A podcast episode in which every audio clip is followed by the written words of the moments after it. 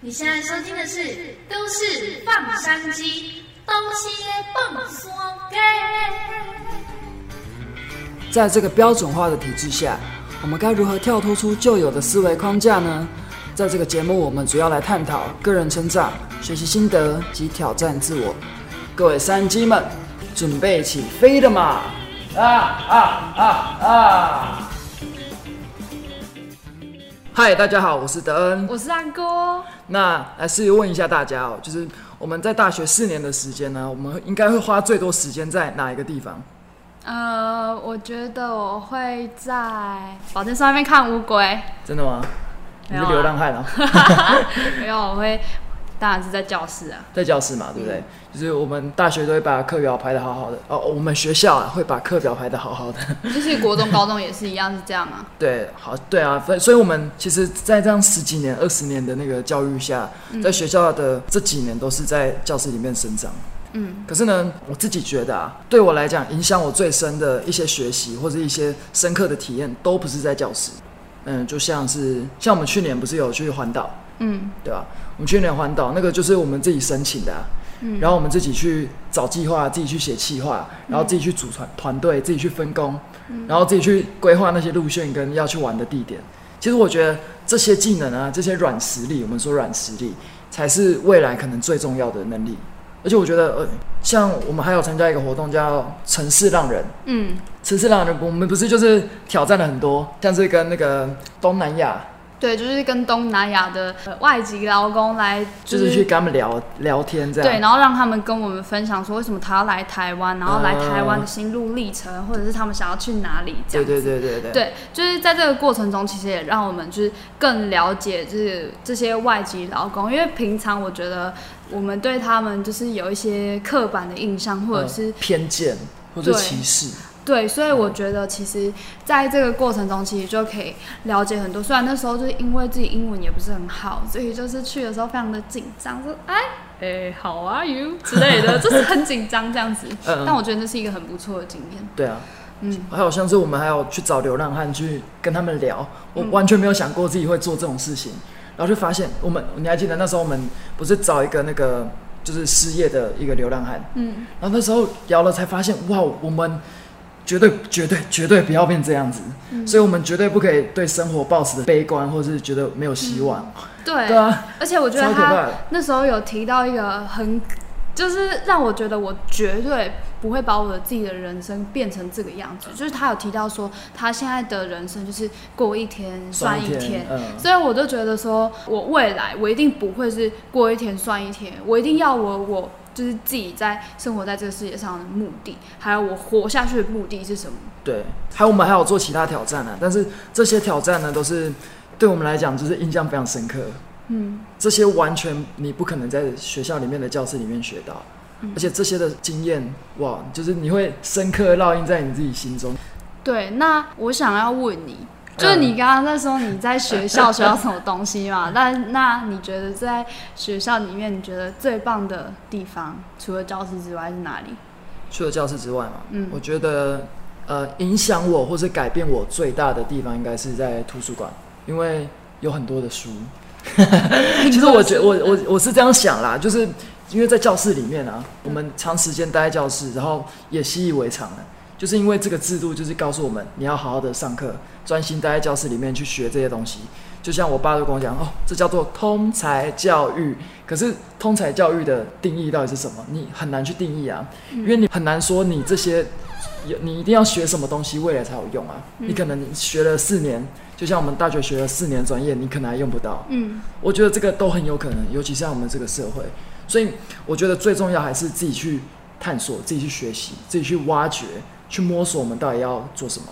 那我自己觉得对我来讲最重要的是图书馆里很很丰富的书，像呃，如果是以老师来讲，我们学校的专业老师，他教的课就是就是 focus 在那一个专业，所以他讲的那个逻辑思维跟他讲的一些概念都是那堂课的概念。我指我们的系啊，可能在座其他人的系可能真的还不错，或是嗯有些老师就是很开明，或是比较开放的思考。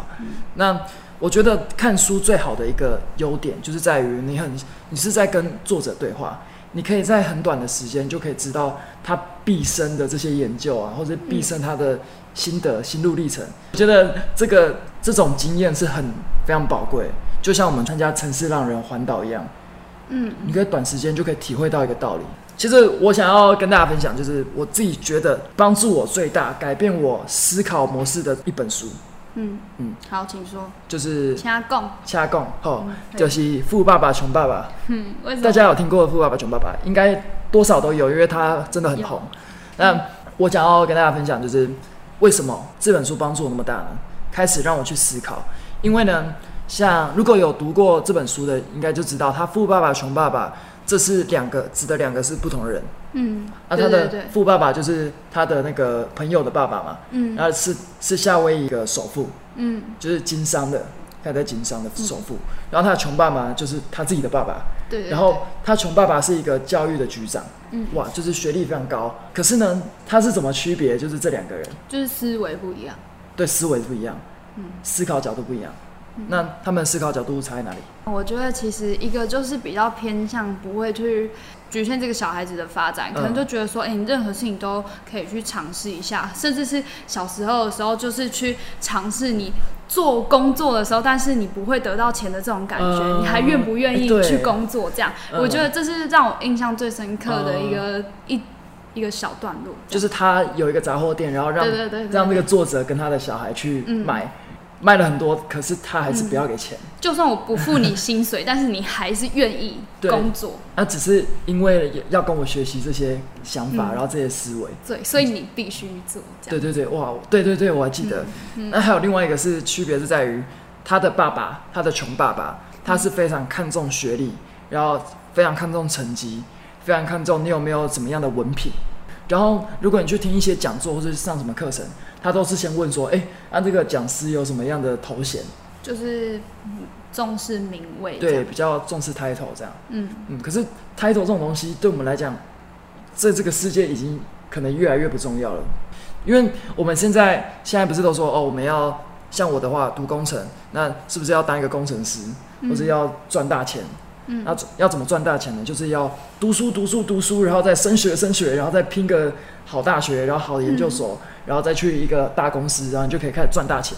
嗯可是呢，这是穷爸爸的思维，富爸爸的思维呢是你要赚大钱之前，你先想钱是怎么来的，怎么会有钱？对啊，就是假设如果你想要赚钱的话，你就会想到更多不同的方式，你可能就会开始想说，哦，我接下来生活要怎么办？我要应该要怎么做？可能要买低卖高吗？还是我要怎么样、怎么去做这样子？因为你已经没有办法，你已经脱离了这个社会的体制，嗯那脱离了这个体制之后，你该怎么做？你下一步该怎么做？对，这都是很需要思考。但如果你平常都没有在思考的话，这件事情对你来说就是一个很难的事情，说不定你就会这样子饿死。没对有啊，没有啦，没有没有。反正这个富爸爸跟穷爸爸，他最大的区别就是在于，穷爸爸在意的是头衔，在意的是成绩跟那些数字，啊，富爸爸在意的是说你有没有理解真正的金钱来源。你要赚钱嘛？OK，大家都很想赚钱。那你有没有真正了解说钱怎么来？为什么工程师赚钱？那为什么工程师的老板更赚钱？嗯他到底这些钱怎么来的？嗯，对不对？可是我们大家不会去想这个事情，所以就是一直沦陷在他讲的那个什么老鼠圈里面，嗯，拼命的工作，拼命的工作，然后等到六十五岁退休了，好养老了，哇，没身体了。对啊，就是身体坏了，就是才想要去实践自己的梦想，其实好像也有点晚。对你身体都已经机能开始一直下降，不知道什么时候了。对啊，所以这本书其实是帮助我开始改变思维，开始去思考嗯，的一本很重要的书。嗯这也是在我图书馆里面学到的。嗯我没有听过任何一个老师跟我讲这些概念。嗯嗯，对啊。那除了就是在图书馆学习，就是看书。这件事情之外，嗯。我在图书馆其实也也学到了蛮多的，就是不只是在书上面，这就是要跟大家分享。来来来，分享一下。好，就是因为我们去年的时候，就是因为在一个呃因缘际会，因为我们学校有出了一个实境解谜的活动，这个活动其实就是在帮助新生来去了解我们图书馆的资源，不管是嗯楼下的自习室啊、视听室，还是楼上的各个馆藏资源，嗯还有你要借书还书的这个流程，嗯然后来制作了一个实境解谜的活动。我真的觉得他们真的很厉害。嗯，好，然后那时候我们两个去就是当当什么？小哎、不是小天使，是小弟那个 对，当那个道具做道具的打杂的哦机动组，机对对动组对对对，我们我们是当机动组，然后我们就扫扫地啊，然后做收道具，，对做就是收收道具啊这样子。对，但我觉得其实也蛮轻松的啦。嗯那那时候就遇到了一个老师，我觉得这个老师其实嗯帮助我非常的大，然后因为他也给我非常多的机会，所以呢，图书馆就是我人生接了第一个海报设计案子，就在那边。对，那时候是因为老师就问我说：“哎、银城，听说你是互动设计系的，所以你会设计海报啊？”没有啊，他其实没有这样子讲，我只是你 自己夸了一点。嗯对，然后我就有跟他讲说，哦，会啊，这样子，因为我自己就非常喜欢的设计海报这样。然后老师就说，那他希望可以给我一个机会试试看，因为这个机会其实也是在考验我说我有没有这个能力可以继续帮图书馆设计其他的案子这样。然后后来我就设计了一个与电影导演有约的海报，这样子，就是一个导演的座谈的海报。这样，嗯后来老师就说，嗯，还不错，这样。后来我就有持续的在那边接案子，这样子。嗯我觉得在那边我学到了很多东西，我之后甚至是帮老师设计了一个婚礼的 logo，对，对，然后我觉得很棒。我现在就是老师啊，或者是那个办公室的老师，也是持续来来找我接案子。像我最近要做的是一个二手书的海报，这样。对，那之前也有去设计一个很有名的设计师，就是他们来学来我们学校有一个讲座这样，然后我就是为他们设计了一张海报，还因为这样子呢，就有可以去上那个就是设计师的课的机会，我就觉得非常棒，因为在这个机会里面，我真的有学到蛮多是跟海报设计相关的嗯知识。跟他的经验这样，而且我在每一张海报我都可以列出来，并且我也可以讲出来说我在每个海报增进了什么，我在每一个海报学到了什么东西。嗯，所以我觉得，如果你准备好了，机会就是你的，对，而且机会就在你身边，你就是好好去争取。嗯，对，就像你讲的，就是机会就是留给准备好的人。对，而且我上次就是也有跟你提到，嗯我那时候从来都没有想过，就是老师会有老师这样主动就是找我要接哦案子，嗯对，然后我就我其实。虽然是因为我时间的关系，我就是有拒绝这样，嗯。但是我觉得很开心就是老师都愿意找我，嗯，嗯，因为他们他们也说就是我配合度很高，然后也很愿意就是花时间。对对对，嗯。然后我就觉得我进步了很多，嗯，对，就是从一开始 AI 完全都不会用，我连钢笔要怎么用都不知道。我到现在是可以设计海报，并且也可以在图书馆接案子，这样、嗯我觉得这是很棒的经验，对我来讲。嗯，所以你觉得你自己除了在教室以外，就是在图书馆里面，你是学到最多，然后收获最大，还认识很多人，对，嗯，我觉得认识老师真的超棒。老师如果有在看这个影片、听这个哦 podcast 的话，我真的要大大地感谢你 要给一百万个爱心。阿哥爱你哦。所以呢，学校很多的地方其实都是值得我们学习的。嗯，那其实我还想到一个地方，嗯，就是操场。怎么这样说呢？就是因为我们大家都知道我们喜欢运动嘛。那运动对我来讲，就是每个礼拜、每周可能一个礼拜就好几天都会在都会运动。那我们自己又是走徒手健身，嗯，然后街头的训练，所以我们都会在操场。嗯，其实我发现哦、哎、大家不知道有没有这个经验，就是我的高中时同学一上大学没有多久就就 开始发福哎、哎哎，刘德的同学，哎，不要对号入座，你们现在现场收听的都是 都是很健康的，OK？就是发现哦、你你在大学就是开始会住宿舍嘛，嗯，然后宿舍大家就会约哦，要不要晚上去吃宵夜啊，去哪边喝酒啊，这样。有啊，先机位啊，对啊，哪边然后吃一吃，我不用一年，半年，你半年就马上 整个就胖一圈，然后每次看到你就再胖一圈，赶快找我们运动，赶快找我们运动。对，赶快找我们运动。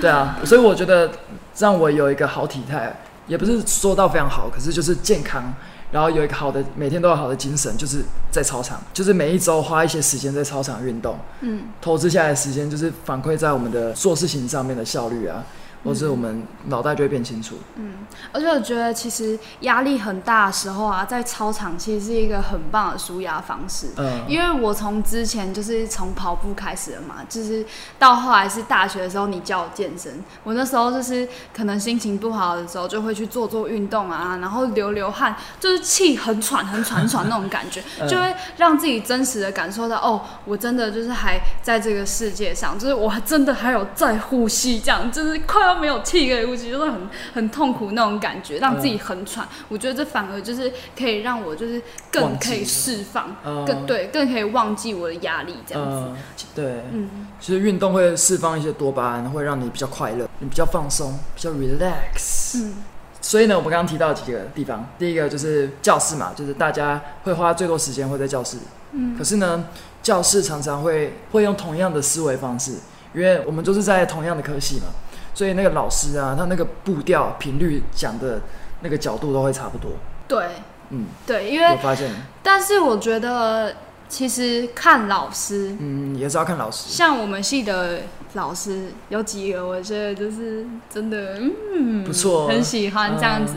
之前也遇到一个很棒的英文老师，这样子，他也有让我就是有帮他做影片的机会，我就觉得很棒。他也是、他也是一个很支持我的老师，这样。哦，嗯，我就觉得他很棒，他上课其实也都很很生动这样，但我觉得已经在这个大学，这种老师已经是少数，真的是少数，真的是少数，因为其实很多大学老师都是因为铁饭碗所以才当老师。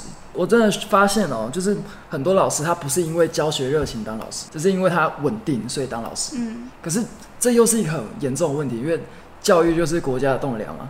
嗯可是又有很多没有教学热情的老师来负责这一块，那就很危险。嗯所以其实你刚刚说的，就是有这种很创新，然后对于教学很热忱，然后很喜欢跟学生互动老师，真的真的是少数，真的没有看过几位。像我的话，就是我有一个博雅克老师，就很喜欢跟学生互动，然后都叫大家来跟他互动，哦，老师超少的。来来来，跟你互动，对对，一定要来跟老师互动，我们老师就在这里啊！我这样子带你们，然后尽心尽力啊！你们一定要跟我互动，这种老师真的超少。所以呢，就是希望今天我们今天的分享呢，可以带给大家一些启发，就是我们自己在图书馆有一些接案啊，或者我看到一些书啊，这些虽然不是我们说的专业，或者虽然可能不会让你找到一份好工作，因为它不是文凭，但是呢，它这些思考方式跟每个作者的看世界的角度都不一样。会让你更多去思考，就不会死死的，就是一直 K 书，然后等期末考，要压力很大这样，然后然后一直熬夜，然后精神就开始不好，呃，越来越胖这样。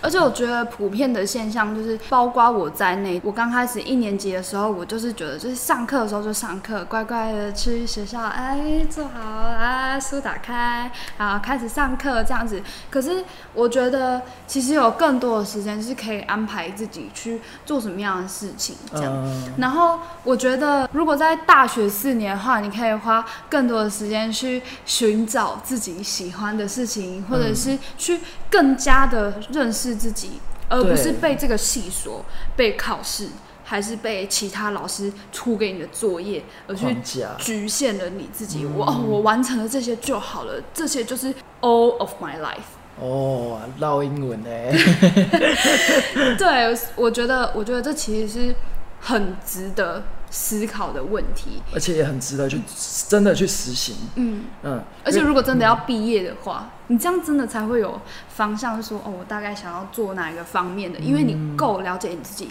所以呢，你可以时常的问问一下自己，说，哎、你真的认识就是最真实的那个你自己吗？嗯。对啊，而且其实我我发现一件事，就是我们大家有时候都会问别人说：“哎、你觉得我要怎么做比较好？嗯你觉得我要往这个吗？要不要踹踹看？或是哎、你的想法怎么看？”其实我大家都会去问外面的世界的意见，可是有时候我们自己其实就知道答案了。嗯我们只是没有静下来，好好的问自己说：“哎、如果真的做这个，我真的会喜欢吗？嗯好，我我如果做这个工作，这个环境遇到这些人，每天这种这样子的工作模式，我会喜欢吗？以我的个性，我合得来吗？我不知道哎、还是我要先花个十年在里面工作看看才知道。不要这么做，很很可怕的。我觉得或者是说，有时候在问别人的时候，自己心中像你说的，自己心中有答案了。嗯已经有那个答案了，可是呢，当别人去否定你心中那个答案的时候，你就会觉得退缩了，真的吗？呃对，然后就反而退缩了。所以我觉得这就会产生一个现象，你真的不敢去做，你内心就是你告诉你自己真的想要去做的事情，因为你不相信你的直觉。嗯，对，我我觉得这是蛮真实的，嗯而且其实因为我们的教育啊，常常不会教我们怎么思考，嗯，就是呃，就是不会让我们去知道说这个 why 是什么，为什么要读这个科系，然后为什么要读这个科目，那这个科目要做什么，可以怎么样应用？我觉得这一块真的蛮缺少的，就是叫你好好的，有很多的知识叫你死背、硬背、活背，然后在很多的那个考试技巧。就我就不说我们，我们有一些科目的老师就会跟我们讲说，哎、同学一定要做哪些题目哦，你这样考试才好好考考对哦。哎，要做怎样怎样的题目哦，哦，这个题目一定要做哦。可是我在想，我们学东西不是为了考试啊，可是我们不是都这样做吗？就是大家学东西只是为了那个分数啊，考完就忘了。就是像我之前就补很多习，然后考完就忘了，因为不是自己喜欢的啊。然后加上你不知道为什么要读，你只是为了升学在读，嗯，对，很茫然。对啊，嗯像我觉得，叫我现在再回想起，哎，基本电学，哎，电子学，我真的是已经不知道在干嘛。那时候为了读统测，我也是很拼命的在读啊，嗯，真的就是为了要升学。不过我觉得我读的也算蛮有意义的啦，因为来台北，就是台北是一个很有资源，并且是一个蛮不错的地方啦。对，如果比起在台中的话，嗯，我们是对台中人，对对对对对，就是他在台北有更多的资源以及更多的学习的机会，对，所以我觉得其实我是来对地方对。的，并且在我们学校的话，我觉得我们学校的学习环境还算是蛮好的。我们有一个很漂亮的图书馆，还有视听室哦，还可以下去楼下看电影哦，多棒啊！对啊。对啊，所以我觉得啊，就是每个地方都有我们值得学习的东西，就是不是只有教室，或者不是只有我们系上的学科。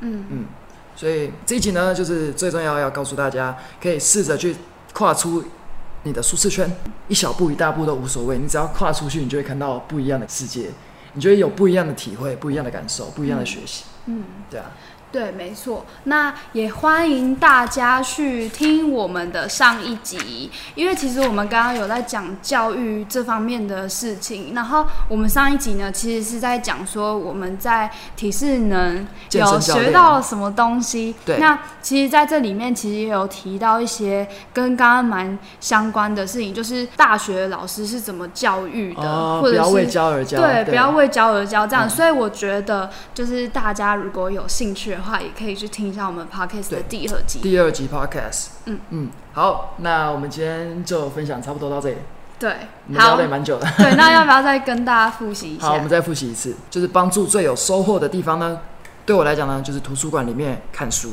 因为呃每一个作者呢都会带给你不同的体会跟启发，然后你在短时间可能几天，你就可以知道这个作者一生的经历、一生的心血，就在那本书上面，他就会用最详细的内容告诉你他怎么做的，他的心路历程。所以对我来讲，看书还有待在图书馆里面是帮助最大的事情。嗯，然后第二个地方呢是操场，操场就是呃运动的地方，我们可以在那边获得更好的身体，并且呢、也可以舒压我们自己的呃压力。嗯，对我现在呢，呃不好意思，我现在引体向上可以四下。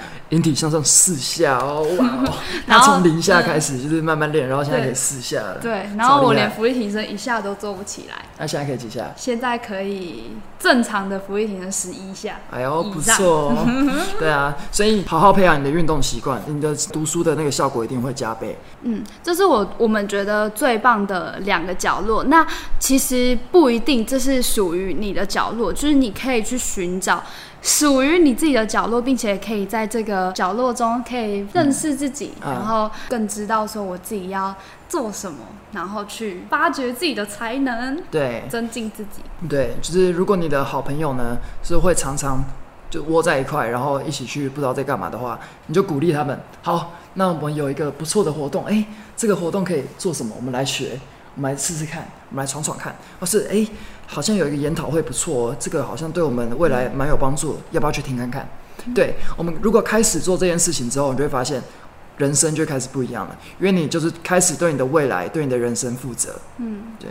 所以就是要来听我们的 podcast，对 对，就叫他来听我们的 podcast 就对了，我们的 工商时间，还有订阅我们的 YouTube 频道。欢迎大家订阅我们，我们叫做都市放山鸡，在 Apple Podcast、Google Podcast、Spotify，通通都可以找得到我们哦。而且呢，如果你是收听 Apple Podcast 的呢，记得帮忙给予五星的评价，我们非常需要你们的支持，还有评论。然后记得呢，听完再给我们评论，并且就是分享给你，觉得需要的朋友。对，给你需要的朋友，或者是你身边的亲朋好友。，对，那我们今天的 podcast 就到这边结束。嗯，一起跟我们成为都都市市放生机，我们下周见，拜拜拜拜